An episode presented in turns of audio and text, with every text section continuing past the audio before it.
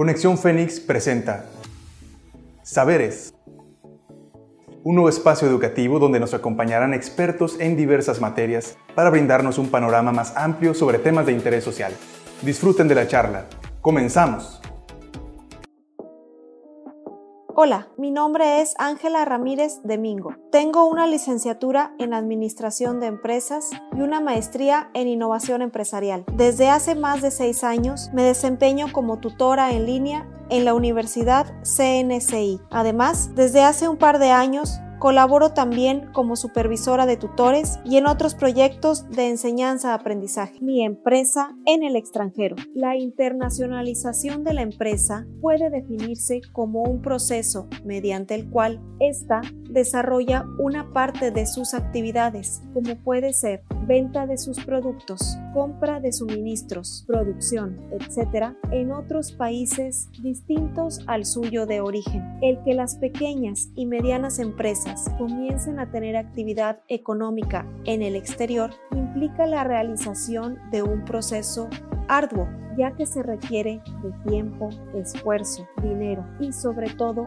planeación para estructurar la forma en la que se conseguirá llegar a otro país. Debido a lo anterior, es necesario que cuando una pyme decida internacionalizarse, se plantee las estrategias de posicionamiento. Las estrategias de posicionamiento se desarrollan con la finalidad de dar a conocer a la empresa y al producto que pretende vender en el exterior. Por ello, deben ser planeadas de forma que sea difícil limitarlas. Además, el emprendedor debe considerar que tiene que mantenerse a la vanguardia, porque así no solo atraerá más clientes, sino que aumentará las posibilidades de conseguir sus objetivos. Existen algunas estrategias de posicionamiento en el exterior que son básicas para cualquier organización. A continuación podrás conocerlas. Son tres principales. Primera estrategia, inversión directa. El principal motivo para invertir en el extranjero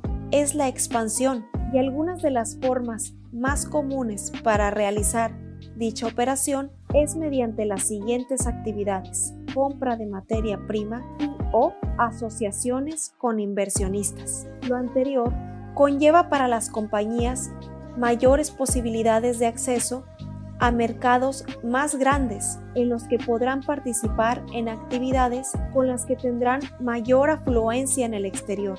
Esto con el fin de divulgar su proyecto. Además, esta estrategia implica beneficios importantes para las corporaciones, como iniciar un acercamiento con sus clientes meta y obtener información acerca de los métodos de producir en el extranjero.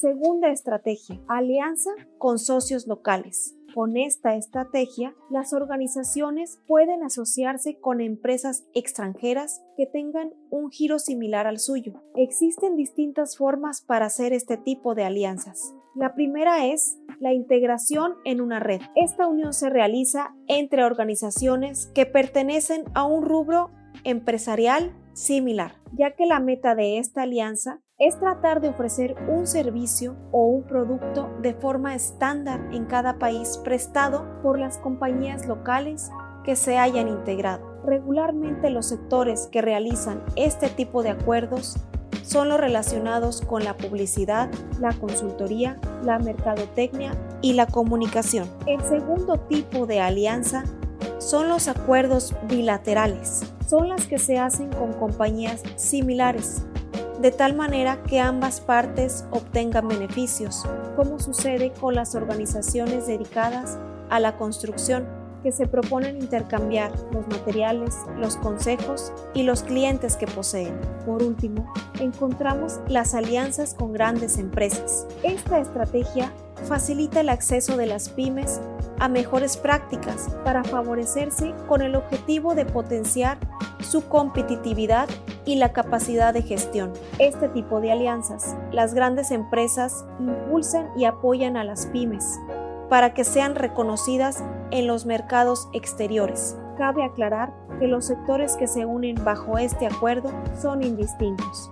Tercera estrategia, establecerse permanentemente en el extranjero.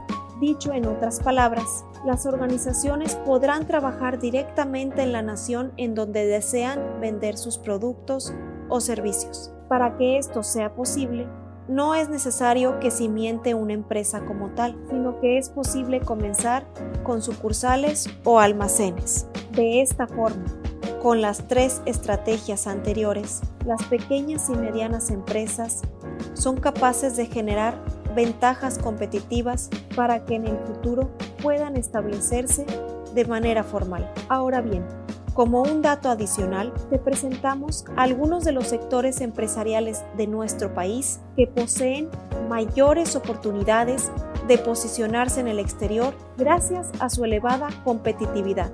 Son los siguientes. Materiales para construcción y ferretería, servicios y alimentos, logística e infraestructura, tecnologías de la información y comunicaciones, automotriz y autopartes, calzado, textil y confección, entre otros. Aunado a lo anterior, te invito a conocer ahora los 10 beneficios más importantes que otorga la internacionalización de las operaciones de una empresa. Número 1 se genera un mayor valor, aumento del valor agregado en operaciones comerciales que ayudan a mejorar la competitividad de la empresa. Número 2. Apertura a nuevos mercados. Se conquistan nuevos mercados y se conservan mercados de exportación. Número 3. Adiós impuestos. Eliminación de barreras no arancelarias en los mercados destino. 4 se impulsa la competitividad. La empresa refuerza su capacidad para competir e innovar tras la asimilación de nuevas tecnologías y procesos, impulsando la innovación. 5 fortalecimiento, disminución de su vulnerabilidad ante las crisis regionales, tras el acceso a nuevos mercados, así como la diversificación de ingresos. 6. Reducción de costos, optimización de la estructura de costos y economías de escala. 7. Expansión, superación de barreras proteccionistas. Número 8. Disminuir peligros, diversificación de riesgos. 9. Oportunidades de crecimiento, expansión de escalas con optimización de costos. Y número 10. Rentabilidad, mayor tasa de retorno a su inversión. Para recapitular, el posicionamiento en el exterior supone ampliar los mercados de la empresa y por tanto permite obtener una mayor cifra de negocios. Además, la estrategia internacional accede a la transferencia de productos y habilidades al mercado internacional, especialmente hacia los países que no los poseen. Ahora ya conoces las estrategias de posicionamiento en el exterior, recordando que son tres la inversión directa en materia prima o socios, las alianzas de distintos tipos y el establecimiento permanente por medio de sucursales o almacenes de la empresa. Aprendimos que la internacionalización de una empresa hace más rentables los productos y servicios que ofrece, al tiempo que fortalece su competitividad, lo que propicia un crecimiento en su cartera de clientes. No cabe duda de que los emprendedores mexicanos cuentan con el potencial para su participación en el mercado mundial. Podemos atrevernos a decir que las empresas mexicanas tienen la responsabilidad de asumir el reto. Esperamos que hayan disfrutado el tema. Recuerda que recibimos todos sus comentarios al correo conexionfenix.cncivirtual.mx o mediante redes sociales. Nos pueden encontrar como Universidad Virtual CNCI Oficial en Facebook, Instagram, YouTube, Spotify y TikTok. No nos despedimos, los esperamos en la próxima edición de Saberes. No olvides que para aprender hay que escuchar, razonar y aplicar.